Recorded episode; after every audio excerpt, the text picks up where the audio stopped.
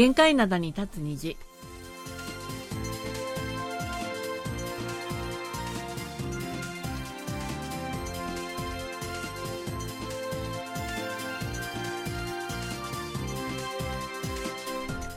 リスナーの皆さん、あにゃんせよ。11月八日火曜日の限界などに立つ2時、丸首のお母さんことキムヨンスンです。ソウルナリスことキマーソンです。二十四節気の一つ、立冬も過ぎ、このまま冬に突入するかと思いきや、比較的暖かい日が続いているソウルです。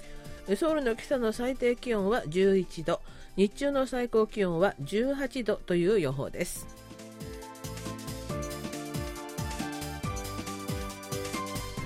はい、あのイテウォンでのあの事故国として犠牲者に哀悼の意を示す期間は終わりましたけれども、はいまだまだまあいろいろな報道がされている状況です。はい。はい、リスナーの皆さんからも哀悼のメッセージ、ね、届いてますので後ほどご紹介させていただきます。はい。はい、さてあの今日はですねちょっとあの全然違うんですけれどもインスタントラーメンのお話をしようかなと思って。季節ですね。うん美味しい時期ですね。は、はいい。で韓国ではどういうメーカーのどのラーメンが売れてるかっていうそういうことなんですけどもね、うんまあ、絶対1位は辛ラーメンでしょうね。まあ、そういうことになるんですけれども、うん市場調査機関のニールセンコリアとインスタントラーメン大手のノンシムが今年9月まで韓国の主なラーメンメーカー4社の売上額を調査し算出した結果が、まあ、あの今年の結果なんですね2022年全国ラーメン人気地図という形で発表されました。ああ、どの地域はどのラーメンっていうふうに出るわけですね。そういうことですね。あはい。でそれによりますと、まあ、あのまずは大きい全国で一番売れたインスタントラーメンは何かということなんですけども先ほどおっしゃったようにノンシムの新ラーメンはい。9.8%のシェアを占めていましたはい。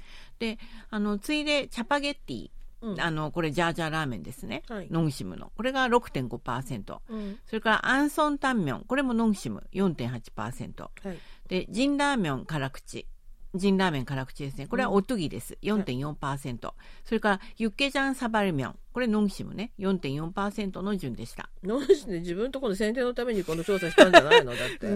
なんかね見え見えじゃん。いやでもまあ客観的なちゃんとねあれがあるんじゃないかな。数字が出てるから客観的なあの統計ではあるんでしょう。もう最大手ではあるんですけれども、はい。で順にその見ていきますとまずそれあの辛ラーメンはもうね皆さんもよくご存知だと思うんですけれどもチャパゲッティですね。はい。時点を占めたこれ地域別の順位でもまあ2位から3位を占める安定した人気を誇っていたということで、はい。うん、であの番組でもあの何回も言いましたけれどもこれ2020年映画「パラサイト半地下の家族」に出てきたチャパグリがまあ有名になったということで、はい。海外でもがぜ人気が出たんですけれども、うん。でもそれからはまあ国内でもこのラーメンの人気がねじわじわとまた上がって持続的にこうやって人気をね、うん、集めているというふうになってそいます。の前はそんなに人気なかったんですか？そうじゃないそうではないい。んですけどね、ううん。ん。またあの有名になったことでまたね国内でも売れてるっていう、はい。そういう感じです。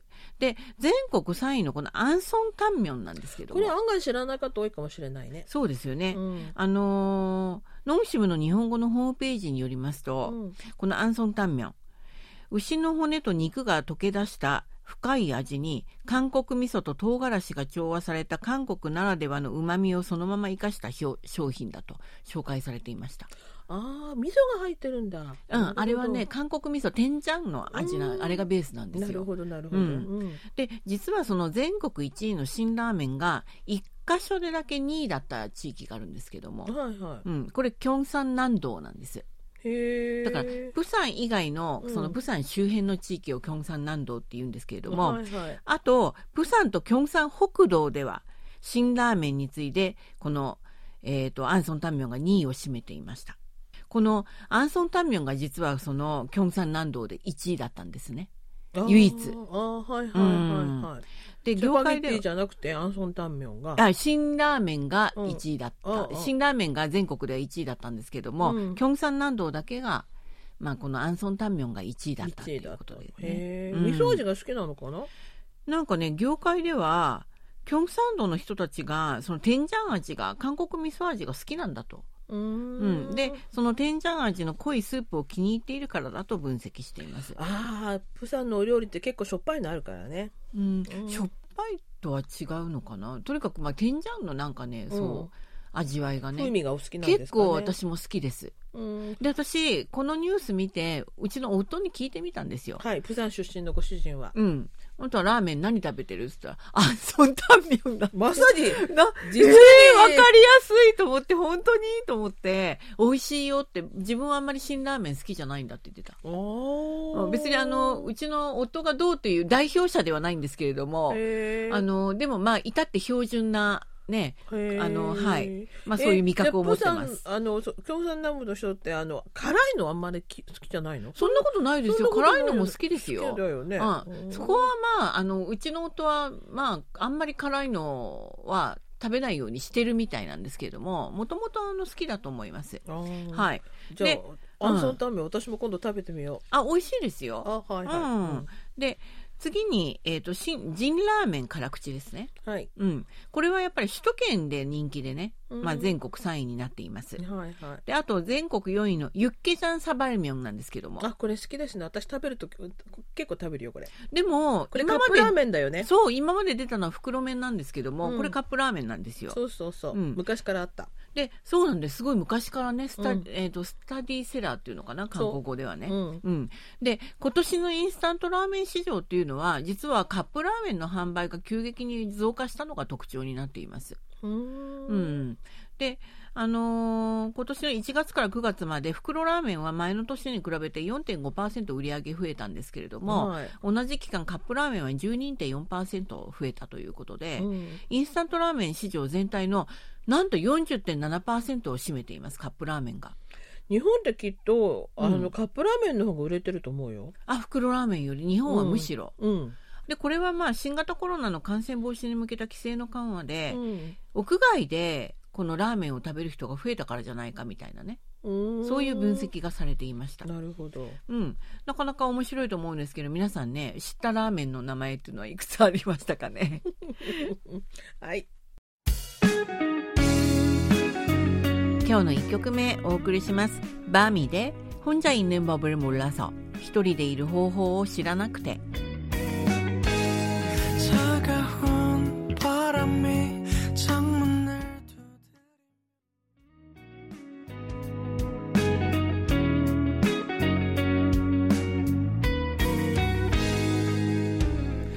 はい、え、今日の1曲目をお送りしました「バミ」で 혼자있는법을몰라서」一人でいる方法を知らなくてでしたはいそれでは今日最初のお便りご紹介しましょはい、えー最初のお便りです、えー福岡県のラジオネームソンカラクハートさんからですうはい日本側のスタッフの皆さんソウル市イテウォンでの圧死実験本当に悲しく思います未来明るい若者が150名以上が犠牲になりました二度とこのようなことが起きないよう強く思います 犠牲者の方々に心よりお悔やみ申し上げますとともに犠牲者の方々の一日も早いご回復を祈りますということでありがとうございました、はい、ありがとうございます。で、もう一つご紹介しますね。えーラジオネーム知らんけど好奇心さんです。イテウォンの転倒事故で亡くなられた方のご冥福をお祈りします。そして負傷された方の回復を願っています。警察の動きが明らかになっていますね。転倒事件に関して主催者がいないと言われていますけれども日本では渋谷には商店街の組合があってコンビニでお酒を販売しないなどやっていましたし街ぐるみで対策を考えています。現場で商売している以上その組合などを結成すべきではないかと思います。商売してて困るのはその方たちだと思います。一般の人よりも発言力が強いと思います。そういう人が警察に事前に伝えることだと思います。当然警察も問題ですけどそこで営業している人たちも協力して改善していくようにしていかれますようにと思います。ということです。なるほど。はい、ありがとうございます。はい、実はあの私あのこの事故でまあいろんなあの報道を、まあ、接していたわけなんですけれども、ヤフージャパンのイテウォンの事故の記事のコメント欄で、この、あの、知らんけど好奇心さん好奇心さんと同じことを指摘されているあの内容を見ました。はい、はい、あの商店街の組合みたいなのはなかったのかと、うんでそこであの一致団結してもっと行動すべきだったんじゃないかという指摘をご指摘があったのをあの読ませていただいたんですねコメントで。であのイテウォンもだけではないんですけれどもちょっとこの商店街があるところは多分そういう団体は組合はあるとは思うんですよ。あはい、うん、でも今回の事故のような出来事に対応できるガイドラインのようなものは多分なかったんじゃないかなというふうに思いますね。うんうんでただ、あのーまあ、番組でもご紹介したしましたけれどもその近くのねその通りの現場のね近くのお店の人たちはもう本当に商売そっちのけで店長さんスタッフさんみんなね出てきて一人でも多くの人を助けようと奮闘していたという報道はねかなりありました。うんはい、で冒頭でもお話ししましたように、まあ、公式の哀悼期間は終わったんですけれどもまだあの、ね、いろんな報道が出ていますしまだまだこの哀悼する雰囲気が社会で強いのが、まあ、それは当然ですよね。はいまあ、そんなような状況です。でそうした流れで実は韓国では今月20日にそのサッカーのワールドカップのカタール大会開幕するじゃないですか。はいはいはい、それで、あのー街頭応援が当初予定予定されたんですけれども取りやめになりました。みたいですね。はいまあ、2002年韓日ワールドカップ大会で初めて街頭応援が行われるようになったんですけれども、まあ、それ以来初めてのことです。うんうんはい。うん、で韓国の競技いつですか？韓国はですね24日夜ウルグアイとの対戦になります。はい。で日本は、日本は23日夜ドイツ戦日本の方がちょっと早いんですね。一足先にこう朗報がね伝わってくることちょっとドイツでも強豪ですよね 両方伝わってくることを祈っていますはい。いっちゃなよ。ドットコリア火曜日のいっちゃなよドットコリアアジマの井戸端会議の時間ですアジマの井戸端会議は、アジマのレーダーに引っかかった話題をアジマの目線で掘り下げ、アジマとしての考えを皆さんと分かち合っていく時間です。はい今日はアメリカの三大音楽賞の一つでその K-POP 関連の部門賞が新設されたという話題を持ってきましたはいはい。はい、あの世界アメリカ三大音楽賞の一つアメリカン・ミュージック・アワードがフェイバリット K-POP アーティストという K-POP のための部門を新設しました。うん、で、うんこの K-POP のための新しい賞って他のあれにはなかったんですか？ありますよ。あるえーね他の、うん、ところでも、あのーえっ、と、うん、開設されました。ただアメリカで、まあ、初めてっていううんメジャーなところで初めてってあはいいうことですよね。はいはいうん。で、新設された最初の年となる今年、この部門には、まあ、あのね、もうアメリカミュージックアワードで5年連続で受賞している BTS。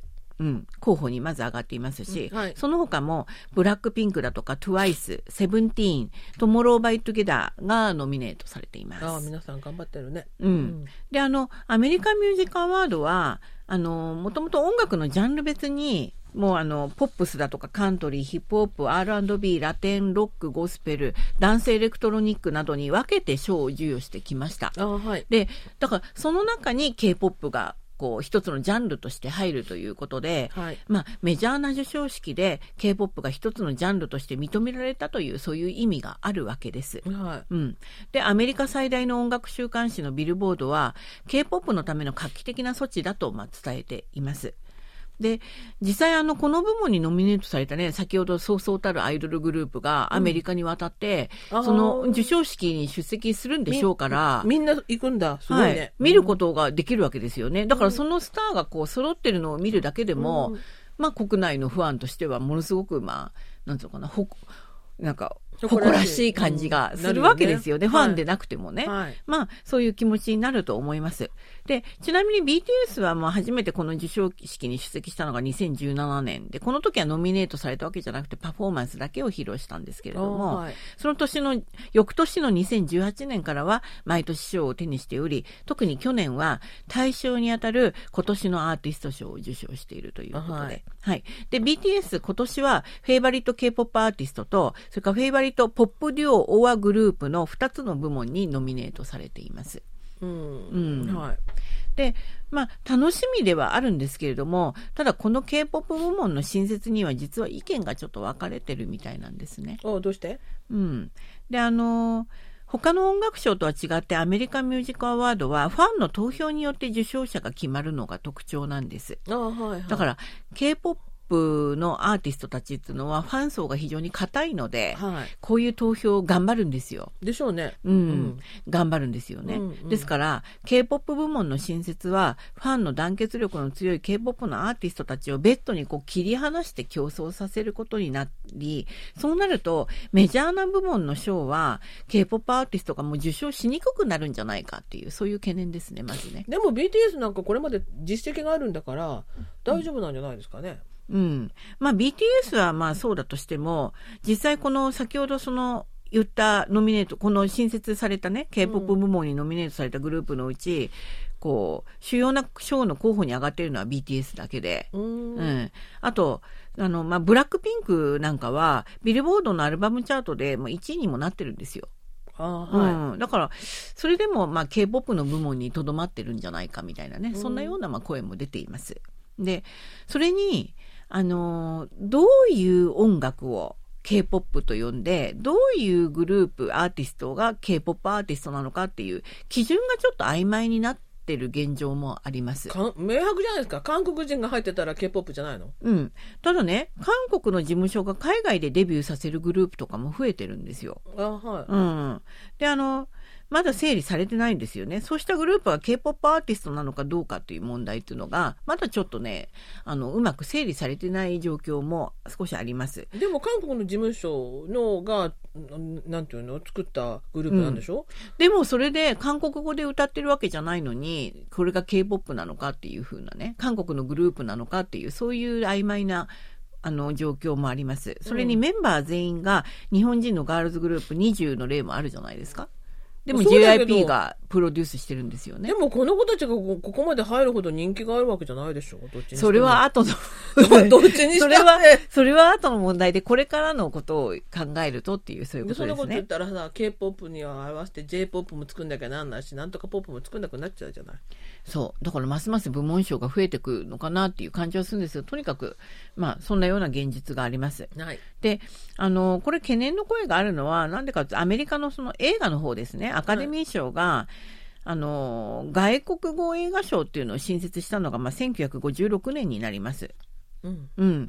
で、これあの、英語以外の言語の映画を対象にしているわけです、当然ね。はい、うん。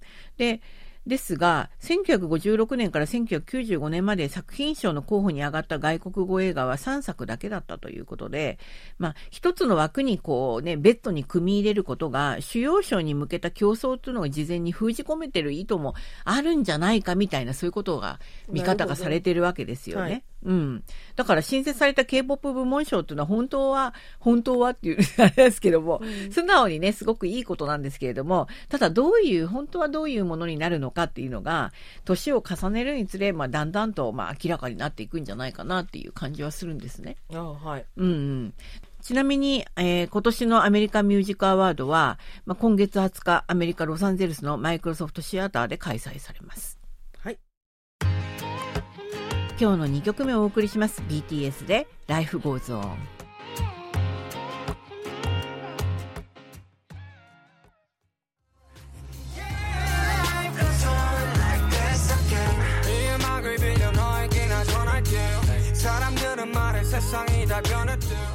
はい今日の2曲目お送りしました。BTS で Life Goes On でした。はい昨日あの日本語版のニュースでもお伝えしましたけれどもそのこの BTS この10年間のアメリカビルボードのメインシングルチャートで1位を獲得した曲が最も多いんですって。あはい、ジャスティン・ビーバーとかそういう人たち全部ね差し置いて、うんあのえっ、と 6, 6曲うって言ってましたね。うん。うんものすごく多いということではい、実績もあるんですよ。うん。ね。でもほらその何？アメリカンミュージックアワード、うん。ロサンゼルスで行われるやつジジーンさんはもう行けないのかね？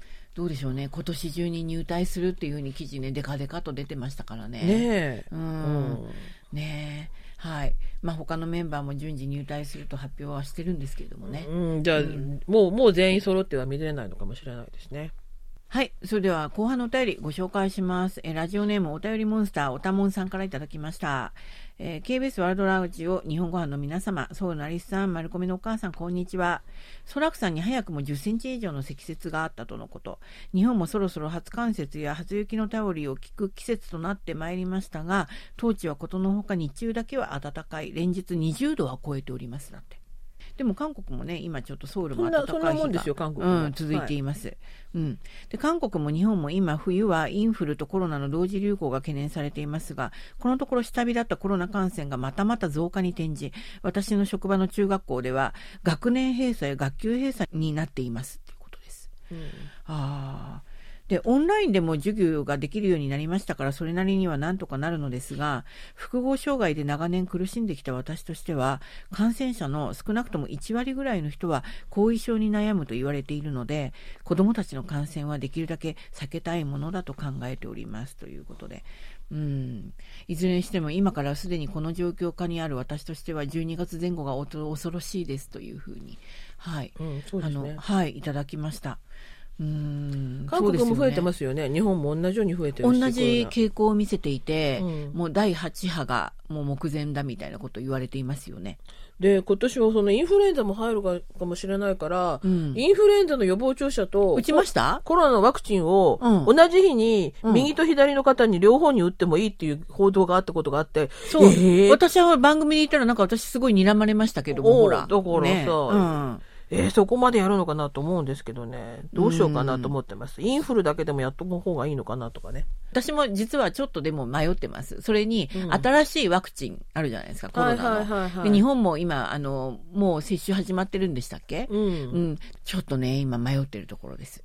まあどちらにしても私もワソンさんも迷ってるのは4回目を打とうかどうかと迷ってるわけじゃないですか。そうなんですよね。でつい最近3回目を打った隙間さんもいますからね。あ、いや、打った よかったですね。はいはいね。うんということで、火曜日の限界などに立つ虹、お別れの時間になりました。お相手は丸熊の母さんことキミヤスンとそうなりすこと、キマーソンでした。またの時間まで皆さん、アニエゲセよ。さようなら